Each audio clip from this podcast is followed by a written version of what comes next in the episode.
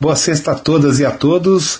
Hoje é dia da nossa coluna Análise Econômica com o Ricardo Reis, o economista de todas as sextas-feiras aqui na Real FM. Olá, Ricardo, um grande abraço para você. Bem, Ricardo, o IPCA, que é o Índice de Preço ao Consumidor Amplo de abril, apresentou deflação de 0,31. Já o do dia 15 de maio apresentou novamente um quadro de deflação, chegando a 0,59 ou seja, negativo. Deflação a gente sabe que é o contrário de inflação, ou seja, quando a inflação está alta, os preços sobem, mas nós nunca vivemos um quadro de deflação. Então, para os nossos ouvintes saberem, como é feito esse cálculo? Olá, Palazzi, tudo bem? Um abraço para você e um abraço também para os nossos ouvintes. Pois bem, essa dúvida é muito importante e é de fato um questionamento aí que sempre me fazem começando até mesmo na família Palácio. E é importante as pessoas entenderem né, o processo, como se dá. É, o, que seria, o que seria inflação? Só para iniciar essa nossa, essa nossa conversa. A inflação é a subida generalizada dos preços, Palácio. E aqui no Brasil, o, o IBGE é o responsável por fazer essa pesquisa mensal e encontrar esse resultado é, do que seria nossa, nosso, a inflação. E aqui esse, essa pesquisa é chama, o indicador é chamado de índice de preço ao consumidor amplo. É importante também as pessoas entenderem como que essa pesquisa é feita.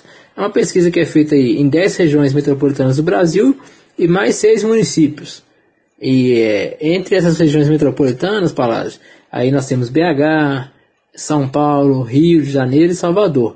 E aí como que é feita essa pesquisa? Durante essa pandemia, antes a pesquisa era feita de forma presencial, e durante a pandemia a pesquisa está sendo feita pela internet, por e-mail ou então por telefone.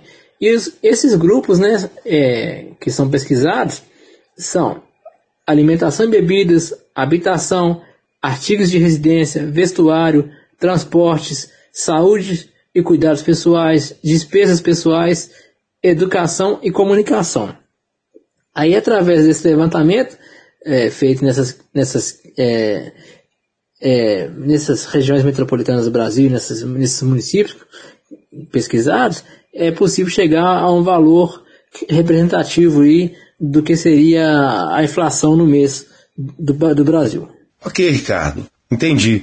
Mas muitos dos nossos ouvintes e comentários nas redes sociais vêm reclamando que não está havendo deflação, que os preços estão subindo, as pessoas vão aos supermercados, vão às compras que necessitam e se deparam com preços um pouco mais altos.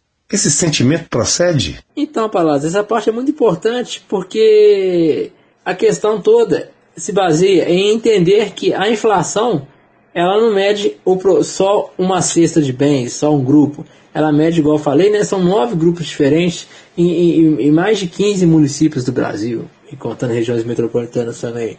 Aí o que acontece? Na, na, cidade A ou B, o alimento pode estar mais caro, na cidade C, a, é, a habitação pode ter ficado mais barata, mas se chega, se chega em uma média nacional. Na média nacional, o que, que a gente vê? O alimento ficou mais caro, nesse momento. E, é o alimento que as pessoas mais procuram nessa época de pandemia, quer se garantir, quer comprar até mais do que precisa para fazer um estoque em casa. Ou seja, tudo isso puxa o preço para cima e a pessoa, o cidadão, acha que a inflação não está chegando, não existe, não está recuando. Porém, ela está recuando sim. E isso é muito sentido, por exemplo, por, aquelas pessoas que compram, que consumem, é, consomem mais, digamos, eh, por exemplo, combustíveis. O combustível em, em maio teve um recuo aí de mais de 8%. Gasolina também, o etanol baixou 10%, óleo diesel, ou seja, todo motorista, toda é, empresa de ônibus, empresa ligada a transporte de forma geral e a indústria está sendo beneficiada por esse recuo.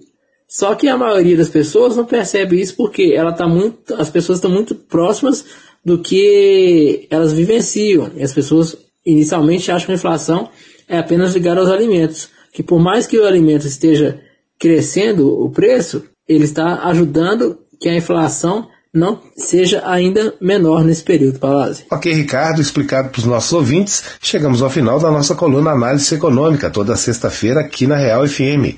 Faça sugestão de pauta, faça seu comentário aí conosco também no nosso WhatsApp no 991 60 90 01. Mande mensagem para a gente se você quiser, jornalismo gmail.com ou ligue para a gente no 35517777 que a gente vai transferir a sua dúvida, o seu questionamento, o seu comentário para o Ricardo e na próxima semana ele analisa para você. Um grande abraço, Ricardo, um grande abraço, ouvinte. Até a próxima semana com mais uma coluna Análise Econômica.